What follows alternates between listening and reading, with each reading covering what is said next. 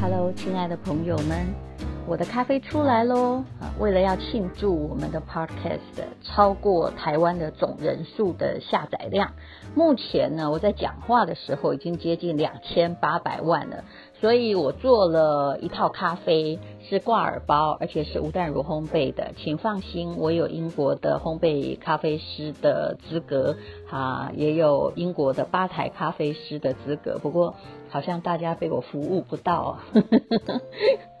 好，那么一款叫做“人生不能没故事”，这是兰姆酒的香气；一款叫做“人生不能不读书”，上面都有我画的可爱的图，是耶加雪菲。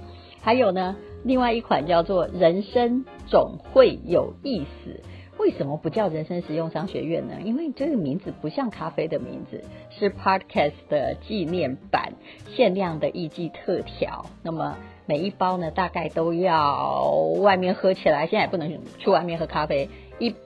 喝一包这样子的等级的咖啡，因为我们是真的自己传进来之后，我们就选很好的豆子，然后把它储存起来。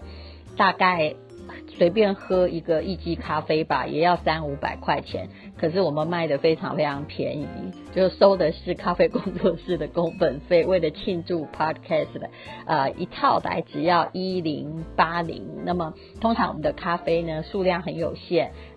只要是一推出，大概呢，大概几个小时就会不见了。那如果买不到的朋友，就跟你说抱歉，因为这是费我的人力做的。我的人力其实，嗯，机会成本蛮高的，是吧？那谢谢大家哦，请看我们的 Po 文的连结，或者上吴淡如的 FB 的粉丝团。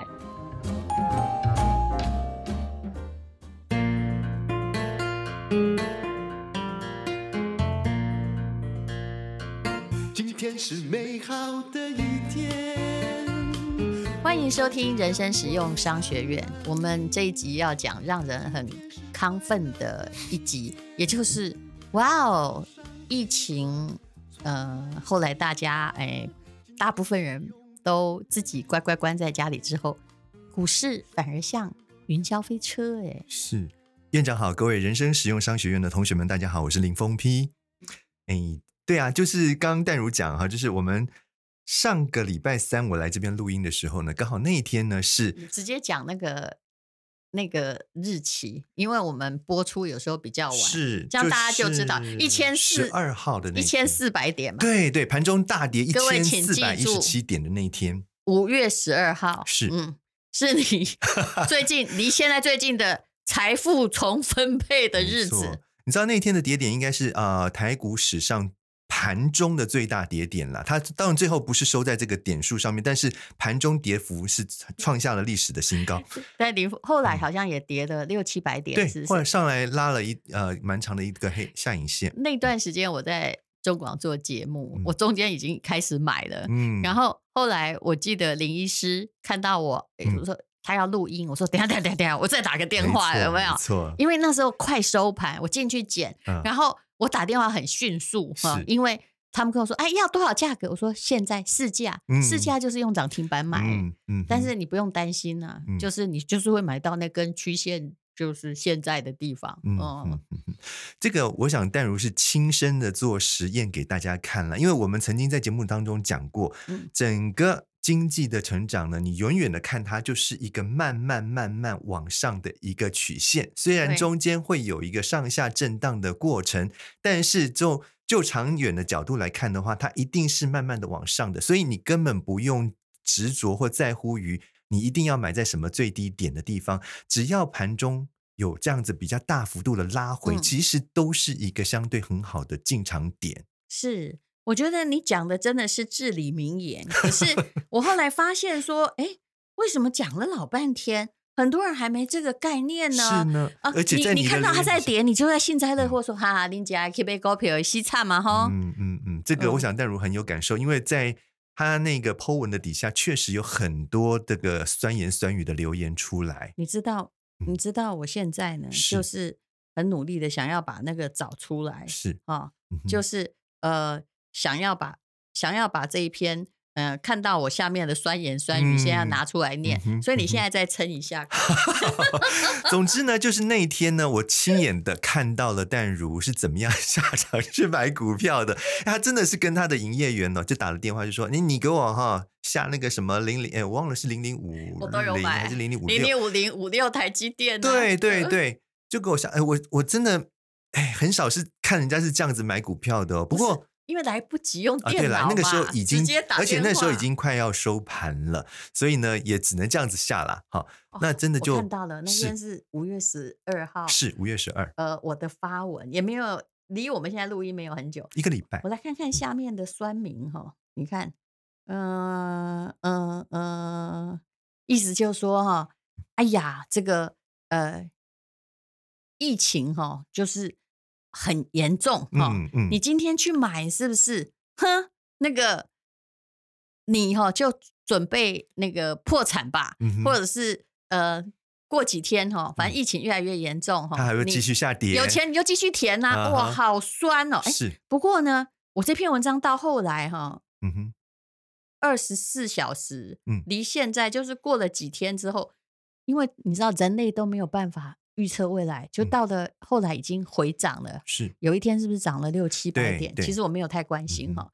结果大家后来去在这个 po 文下面，就是在跌的当下或跌的第二天留的言，跟后来已经回涨的言是完全不一样的。后来应该是赞赏你的这个，对不对？对，就是有人就后来写说，嗯，台股今天大涨，嗯，就是就是大概是第三天就大涨回来嘛。你的贪便宜。因为我说我贪小便宜不应该哈啊，然后呢，熬了几天就有回报，恭喜赚大钱。下次记得要再次贪便宜，贪便宜的时候通知一下，我一定跟进。对了，我我说实在的，就是说很多人事后诸葛大家都会嘛，你看对不对？你你事后再来讲这些话，马后炮其实没有任何的意义了。那天有没有买？我那天小买了一些啦，对，因为我是听着。我们的这个人生实用商学院走过来的嘛，所以呢，当然应该要学着这个淡如的脚步，而且呢，沉着哎，你都没有讲，没有，因为哈，说实在的，呃，你买 ETF 对不对？对啊，当然呢。我说真的，趁着变了跌了一千多点买 ETF，这叫投机吗？没有，这叫投资。没有啊，其实哈，我们还是应该就是以这个施老爹他的这个呃投资理念来讲了，就是他从来不。不认为说你一定要买在最低点，任何时间都是好的买点。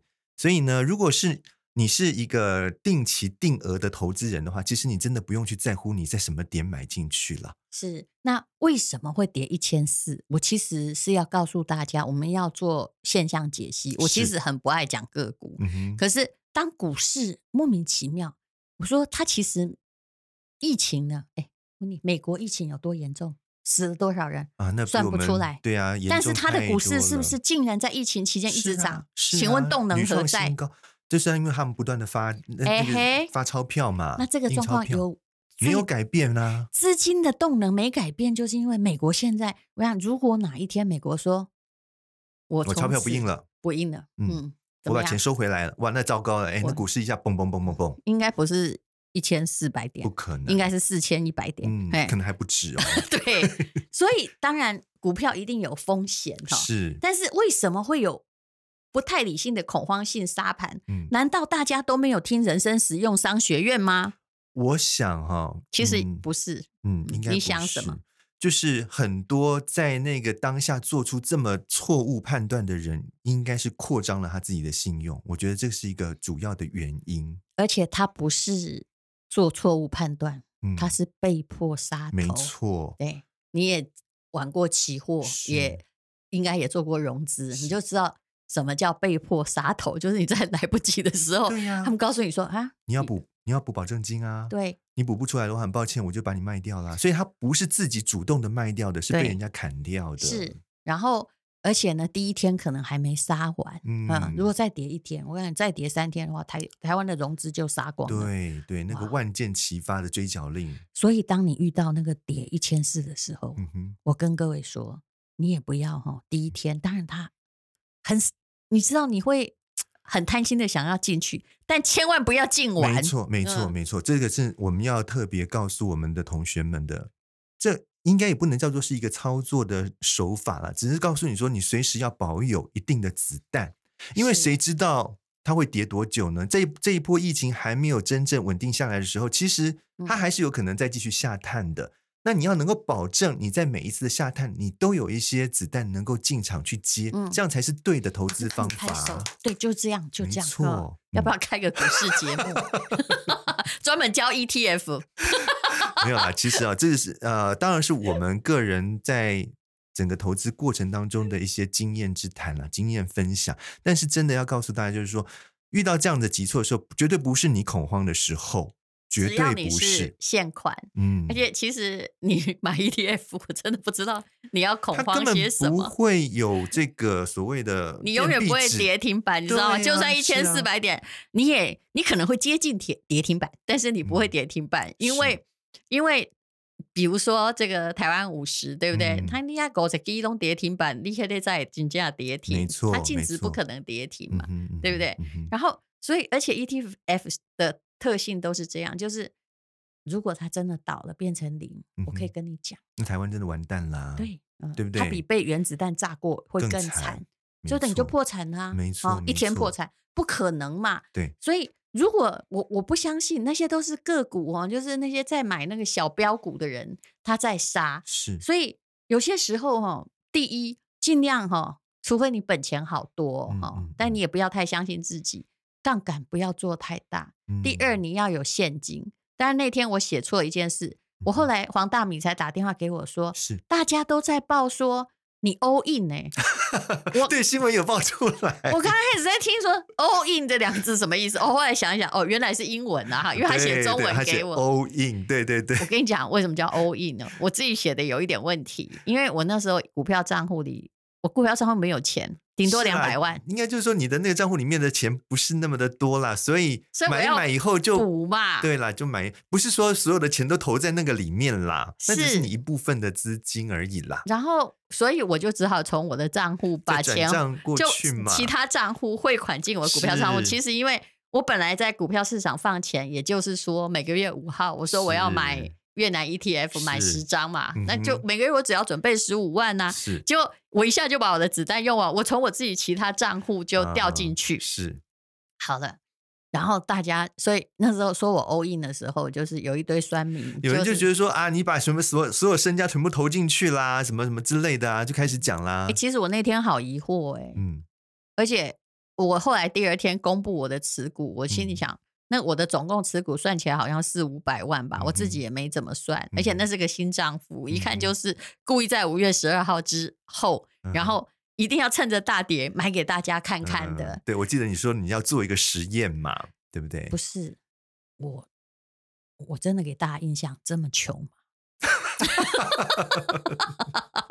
买几张 ETF 就没有身家吗？哎，拍谁，我家还有房子哎，我那贷款也还有钱嘛，是别这样。就是后来我的那个朋友，就是大米，就跟我说：“你不要这样，你不能这样看这个世界，因为那个记者哈说你 all in 哈，因为人家薪水是三万块，对他而言几百万已经非常多了，对对。可是我们这给股市那个忠实户都快笑死了，才买了这样子，是啊，是了。”对啊，所以我我当然不知道我们的所有的同学们对于这一次的这样子，应该算是一个非常重大的一个重重的一击啦。哈。股市对重对股市来讲是重重的一击，在这个时间点上面，你是怎么样做出你的决策的？如果呢，你是跟着大家说啊，这完蛋了，后面不晓得还要再大跌几千点的话，你就急着把你的手上的持股把它抛出去的话，那我想你绝对在股市当中呢，永远是一个输家。好，那那个时候。听说我 all in 之后，我们有一位影剧圈的明星，我，很久没联络，他传简讯给我。嗯、当然，以我的个性，我不会把人家名字讲出来。嗯嗯、我把这封信念给大家听，他应该不介意哈。但是因为我有给他一些劝告哈，嗯、有的劝告不能讲，因为他买的个股我不赞同。嗯嗯嗯。淡如姐好，从新闻中看到你进股市，低落的心情振奋一些。嗯哼，你等一下再判断他该不该振奋哦。嗯嗯，嗯，我去年初才在证券公司开了人生的第一个户头买股票，主要是压叉叉海运，嗯哼，从三十几块一直报到了一百都没卖啊！我必须说，这个以前他在还没有进影剧圈之前，嗯哼，他当过空姐啊，OK，所以他会比较喜欢航运、海运之类的哈。他说现在都快跌回我的均价了，我真的不知道怎么办。我这一点点子弹。我还要养我的三个小孩，嗯，那下星期不知道会不会再跌，那卖还是爆真的两难。如果子弹够，我是不怕的。我还有叉叉海运，他怎么全部买海运呢、啊？均价是六十几，那我选择进股市跟你的想法是一样。有一样吗？我觉得没有哎、嗯。呃，希望大家能从恐慌走出来，早点恢复正常。嗯、那我给他回复说：“你说的那个叉叉海运，它未上市前我就买过、嗯，到现在还没回本，因为它不是减资哦、嗯，就是不发股利啊。嗯嗯呃、大家不要猜是哪一个啊。嗯嗯嗯、那我说哦，你你要知道，我现在进场，后来为什么我才公布持股？嗯、因为我怕很多人。嗯我进场，然后他跟我这个朋友感觉欣慰，又进场，他还是去买他的海运。对，所以呢，但我全买 ETF，怎么可能倒呢？然后，所以我就跟他说，我其实不买个股，结果我后来有买啦，嗯、我又买了台积电，台积电一张，兆丰金五张，那个也是陈崇明书里面写，我就是做实验给 Gamway 嘛，哈、嗯，是。然后那个台积电真的很贵，那个我也不太想买太多张，我宁愿买。零零五零，对，嗯、你里面很四七的台积电、啊，是啊，就一半了吗？嗯，对对。那所以我就跟他说，有些公司哦，真的信用不好。那最近可能因为疫情啊、嗯，或油价跌，它被涨高了，嗯嗯。但是它有利益时都不分给股东，嗯、然后但有损失时都有股东承担。要是我，我绝对不会长期投资、嗯。那我就跟他说，因为你有孩子要养，赚钱也很辛苦哦。嗯、你要不要长期投资零零五零啊？零零五六啊，零零什么八哒哒哒哒哒的、嗯嗯，就很多的 ETF，请你 Google 一下，嗯、请你去换股票吧，因为最近又涨回来。嗯、我说拜托你，你又不懂啊，你只是想要存存股，不应该存投机股呀。嗯，嗯我是不知道，就是说他为什么会把他的所有持股全部都压在航运类上。他以前是空姐，对，他的朋友内线一定都是听空运的。嗯，嗯航运，嗯，但。啊确实在前面有一波涨幅了，我们必须要讲，就是说那时候，那你赶快卖呀、啊！对对，它它既然不是那种属于长期成长的标的的时候，如果有涨一段之后，确实是应该要获利出场。它虽然是传产，但它现在是投机涨幅，是是它。这两个他讲的那个航运公司是，其实长期平均价都在二十几块。嗯嗯嗯嗯嗯。那我我是不知道，因为我对于这一种类股的了解并不多，就是真不需要知道。对我的意思就是说，他会去投资它，是因为它的每一年的这个配股配息很高吗？如果到七八十块或一百元，配息一定会很低。嗯、何况他们没有很爱配息。嗯、对呀、啊，那既然这样的话。那你在买这个股票的时候，你显然你是想要赚价差喽，因为是不是？那为那就赚价差。对，我的意思就是说，你你要投资这个股票，你一定先想好，你到底是要赚价差，还是要赚它的配息？这两件事情，你总要有一件吧？是你总不能说，哎，他又不配息，他他没有价差。其实，那请问你买这个，你如果子弹多，你可以怎么做？就买了一堆 ETF，但是买几张来那个玩价差的，嗯嗯，嗯，那你也死不了，对不对？嗯嗯、可是怎么会把？投机当存股呢？所以，所以他第一个他的错误点在于他的投资标的就不对嘛。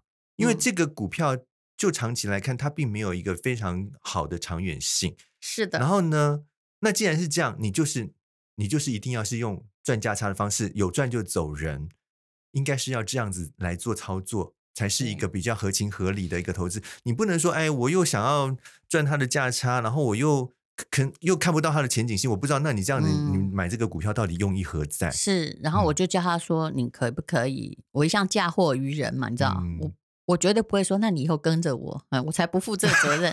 我都是说，请你去看施升辉或陈崇明的哈，陈老师还比施老师更积极一点哈。但是他们两个做的那个实验就是不会赔啊，嗯、所以我后来就发表一个看法说哈。”我说哈，我这两天是用股票，而且我公布账户做一个实验啊、嗯，因为那些很关心我价格买高或买低，就是在第二天又跌的时候来跟我说啊，厉害啊，哈，嗯嗯嗯，啊，真的，嗯，然后，然然后到那个涨那天又来跟我说，哎呀，你好棒，你看就是前倨后恭一大堆的哈，就说其实你们这样不对，你只关心短进短出。对了，其实哈，纯退休休金的人不应该在乎每张股票买到是不是最低点，你能够买到最低点，巴菲特都没那么省。其实巴菲特早就这么说了，在节目当中已经真的是讲过很多次，包括我们之前在讲那个呃《致富心态》这本书的时候，其实已经就告诉大家了，真的就是说你不要太执着于你一定要在什么样最低的地方进去买股票。就整个长远来看，整个经济就是一个往上走的一个指标。所以，其实如果是一个定期定额的话，你真的不要在乎你今天是买在什么点上面。长期来看，你的投资报酬率一定是非常高的啦。嗯，对。当然，那你的投资标的要正确啦。我们还是必须要讲，你就是说，比如说你买指数型的 ETF，你就真的不用去看说你什么一定要买在什么低点。因为长期来看，它就是往上走的一个趋势嘛。不用每天去观察它的是啊，是啊，就像你讲说房价，你如果是住在这个房子里面，你有必要去关心啊，我的房价到底是涨还是跌吗？就觉得大家是不是都白操心了？没错，是不是？还有，这就跟疫情间的惶恐也是一样，你就好好防疫，就守规矩就好。是你惶恐些谁？你以为你惶恐就不会得哦？惶恐不代表小心哎。然后很多人转嫁焦虑，嗯嗯嗯嗯嗯嗯，没错，嗯。啊，所以想，我想这边提醒所有的这个我们同学们啊，就是千万不要在一个恐慌的状态之下，让自己也跟着大家一起恐慌。这个时候你反而要更冷静。嗯，好，非常谢谢林峰 P 医师。那我们就告诉你，股市里面永不赚钱的人哈，嗯，就是那些想要短进短出、没，没有长久打算的人。谢谢大家，谢谢大家。